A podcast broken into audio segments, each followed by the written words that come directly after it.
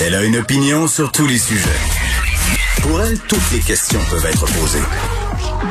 Geneviève Peterson. Cube Radio.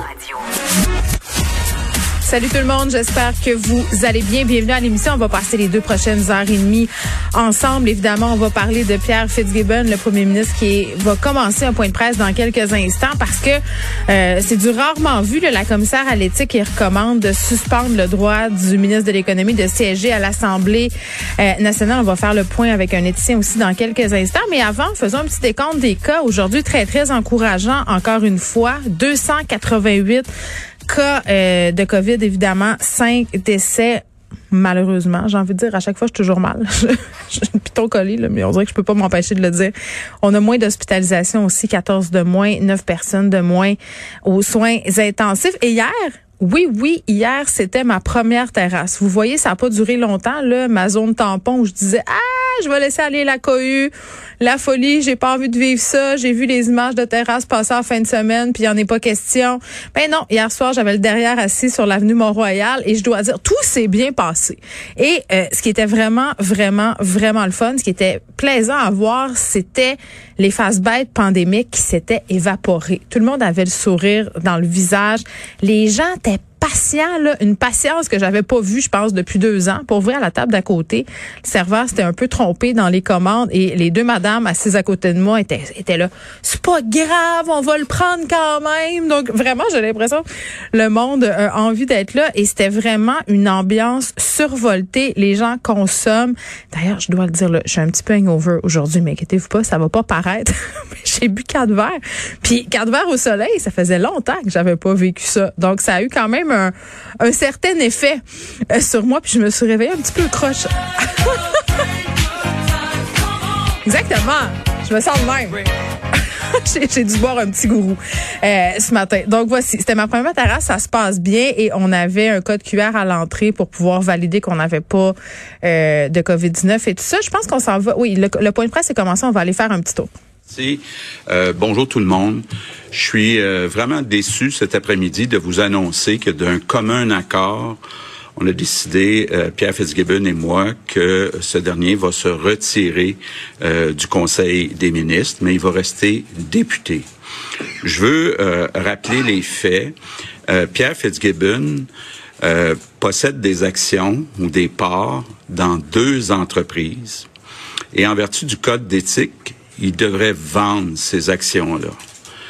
Euh, il a essayé de les vendre, il veut les vendre, mais il n'a pas trouvé d'acheteur à un prix raisonnable. Il nous parle d'une perte potentielle de plus d'un million de dollars. Donc, c'est quand même important dans son patrimoine là, euh, de le forcer euh, éventuellement à perdre plus d'un million de dollars. C'est important aussi de rappeler que euh, mon gouvernement, mon gouvernement a mis en place des mesures, entre autres avec euh, Sonia Lebel, la présidente du Conseil du Trésor, pour que si jamais ces deux entreprises faisaient des demandes au gouvernement, d'abord que Pierre Fitzgibbon ne soit pas euh, impliqué, s'assurer aussi qu'aucun avantage euh, spécial soit donné à ces euh, deux entreprises-là. C'est important aussi de dire, là, c'est très clair pour moi, que Pierre Fitzgibbon, ces deux entreprises-là, ont jamais profité euh, davantage euh, du gouvernement. Donc, euh, Pierre Fitzgibbon est pas en conflit d'intérêts. Pierre Fitzgibbon n'a pas fait un sou avec ça. Par contre, techniquement, c'est vrai qu'il ne respecte pas le code d'éthique dans sa forme actuelle. En fait, c'est une situation un peu inusité parce que il doit vendre ses actions, il veut vendre ses actions, mais c'est impossible pour lui de les vendre à un prix qui est euh, raisonnable. Donc, euh, ce qui est arrivé dans les dernières semaines, c'est que le, député de Rosemont, de Québec solidaire, Vincent Marissal, a redemandé à la commissaire à l'éthique d'examiner euh, à nouveau le dossier. On le voit dans le rapport de la commissaire à l'éthique, il n'y a aucun euh, fait nouveau, euh, mais il reste que Pierre Fitzgibbon est euh, en défaut du code d'éthique.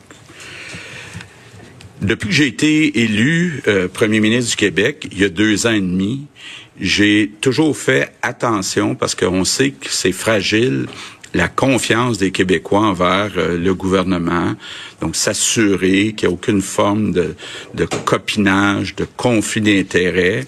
Mais on sait, en politique, c'est pas seulement est-ce qu'il y a un conflit d'intérêt, mais est-ce qu'il y a une apparence de conflit d'intérêt? Et euh, moi, je veux être bien convaincu là que euh, notre gouvernement, que les membres de mon gouvernement sont pas au-dessus des lois.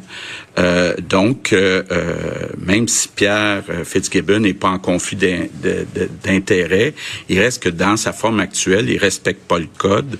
Et donc, pour protéger euh, la réputation, l'image, la confiance. Malheureusement, euh, la seule solution, c'est que euh, Pierre Fitzgibbon quitte ses fonctions de ministre de l'économie. Je vais vous dire que c'est c'est malheureux d'en arriver à cette situation-là, parce que si vous faites un sondage demain matin dans le monde des affaires au Québec, ça va être à peu près unanime tout le monde respecte Pierre Fitzgibbon, qui a eu une longue carrière dans euh, le monde des affaires. Déjà, il a aidé à, créer des milliers d'emplois bien payés au Québec depuis euh, deux ans et demi. Puis on le sait, je le répéterai jamais assez, c'est une des raisons pourquoi je suis revenu en politique, pourquoi j'ai créé la CAC, parce que je n'accepte pas que le Québec soit moins riche que l'Ontario, que nos voisins nord-américains. Puis déjà, on a réussi en deux ans et demi à réduire l'écart de richesse de 15 à 13% avec l'Ontario. Donc on est dans la bonne direction. Et je suis plus convaincu que jamais que euh, qu'au gouvernement, on a besoin euh, de gens d'affaires comme euh, Pierre, euh, Pierre Fitzgibbon. C'est important là en politique d'avoir des gens d'expérience qui connaissent les affaires pour être capable de bien faire des affaires avec les gens d'affaires. Mais le problème qui se pose, pas seulement à, Pierre Fitzgibbon, je sais que c'est déjà arrivé que, je pense entre autres à Pierre Arcan, qui avait été obligé de faire un sacrifice puis de perdre de l'argent, pour se débarrasser euh, de, de, de, ses actions. Je trouve ça euh, malheureux parce que parfois, c'est euh, euh, difficile de se débarrasser de ses actions, de vendre ses actions, surtout quand c'est des actions qui sont pas cotées. je pense qu'on peut comprendre que le premier ministre François Legault n'a pas annoncé que Pierre Fitzgibbon allait se retirer du Conseil des ministres de Gaieté de cœur. C'est une décision qui aurait été prise d'un commun accord. Monsieur Fitzgibbon qui va rester euh, député parce que, bon, la commissaire à l'éthique qui s'est repenchée sur son dossier à la demande du député solidaire Vincent Marissal détient toujours, hein, Monsieur Fitzgibbon, des actions dans deux compagnies, euh, White Capital et euh, Imer Vision. Des actions ont de la misère à se départir. C'est ça le nerf de la guerre euh, dans le cas de Fitzgibbon depuis le début. C'est pas des nouveaux faits qu'on est en train d'apprendre. Euh, c'est vraiment ce même dossier qui se poursuit. Monsieur Fitzgibbon qui dit, écoutez, moi j'essaie de les vendre mes actions, mais ça fonctionne pas. Je suis pas capable d'avoir un prix raisonnable. Et Monsieur Legault a pris la peine de dire quand même qu'il essuierait une perte de plus d'un million de dollars s'il vendait ça en ce moment, ce qui est quand même assez assez problématique quand tu es en train de ramasser un patrimoine. C'est une situation assez euh, inusitée. Puis pour vrai, je, je dois dire que j'abonde dans le même sens que, que François Legault. Comment on va attirer des gens qui ont de l'expérience du terrain en affaires à ce poste-là, poste de ministre d'économie, euh, s'ils doivent se conformer à un code d'éthique qui est peut-être désuet si on se fie euh, à, l'époque dans laquelle on est rendu en ce moment. On peut pas demander à des gens de renoncer à leur patrimoine. On peut pas demander à des gens de liquider des actions comme ça, de les vendre pour des euh, bouchées de pain, mais, mais vraiment, euh, c'est sûr qu'il y a une apparence de conflit d'intérêt et on peut pas se permettre ça parce que l'image euh, du gouvernement, puis on a eu tellement de scandales de collusion euh, où un chum c'est un chum, puis toutes ces affaires-là qu'on peut pas se permettre ça au gouvernement Legault, mais on sent vraiment que François Legault n'a pas pris cette décision euh, de gaieté de cœur et je pense qu'on va voir revenir euh, Pierre Fitzgibbon assez vite quand il va avoir réussi à vendre ses actions. S'il réussit euh, à les vendre, mais est-ce que moderniser l'article de loi 46, l'article 46 de ce fameux code d'éthique, pardon, ce serait la voie à adopter? On va se parler de tout ça d'un point de vue éthique parce que c'est ça la question qui est derrière tout ça, c'est l'apparence de conflit d'intérêts. On est avec Relais Villemur, qui était ici, président fondateur euh, d'Eticos. Monsieur Villemur, bonjour. Bonjour. Bon, euh, on sent que c'était pas de gaieté de cœur que François Legault a fait cette annonce-là aujourd'hui. Euh, Pierre Fitzgibbon, qui est suspendu du Conseil des ministres, reste député. Est-ce que c'était dans les mhm. circonstances la décision à prendre, étant donné qu'on n'avait pas de nouveaux faits en ce qui concernait M. Fitzgibbon? Non, c'est une décision qui est difficile à prendre, qui, peut être malheureuse, mais qui était la seule avenue possible. Ouais. Euh, le, le code est très clair sur, ces éléments-là. Et puis, M. Fitzgibbon était en contravention, le goût l'indiquer. C'est certain qu'il a été, on a évoqué la désuétude du code et tout ça. Il faut faire attention. Euh, le profil des élus change. C'est peut-être pas le code qui est désuet tant que le profil des élus qui a changé. Et en effet, le code n'est pas adapté à un tel profil. Maintenant, le code, c'est également le résultat d'un vote à l'unanimité de l'Assemblée nationale. Donc, on peut pas juste dire c'est la préférence d'un puis de l'autre. Là. Alors, c'est une décision qui est tiraillante parce que oui, M. Fitzgibbon est apprécié. On, personne ne pense que M. Fitzgibbon a abusé, mais selon la lettre du code que, que la commissaire a évoquée, appliquée et, et répétée, et je dois avouer que cette commissaire-là, elle est, elle est rigoureuse. Oh. Alors, c'est un difficile. Oui, Monsieur Villemur, le, le, son est vraiment pas bon. Est-ce que vous pouvez vous déplacer euh, un petit peu? On va faire ça, tiens. Oui. Non, mais, mais on, se parlait euh, du fait que, bon, M. Fitzgibbon n'aurait pas abusé, puis il a bien précisé, M. Legault, qu'au niveau euh, de Sonia Lebel, euh, du Conseil du Trésor, on s'était assuré qu'il n'y aurait pas d'ingérence de M. Fitzgibbon, ça devenant le fait que le gouvernement faisait affaire avec ces deux compagnies-là, là, euh, puis White Capital. Mais en même temps, pour le public, ce qui est important, c'est la confiance. Puis on en a eu plein des scandales, on a eu plein de situations où on a eu des commissions d'enquête publiques où on avait des gens du gouvernement qui avaient fait la collusion, qui avaient eu des amis euh, qui avaient graissé. Donc, c'est sûr que on peut pas se permettre au niveau du gouvernement Legault que le public pense que Pierre Fitzgibbon pourrait avoir droit à des passes droits, même si on a mis un système en place pour l'éviter. Pas non plus faire le code pour une personne.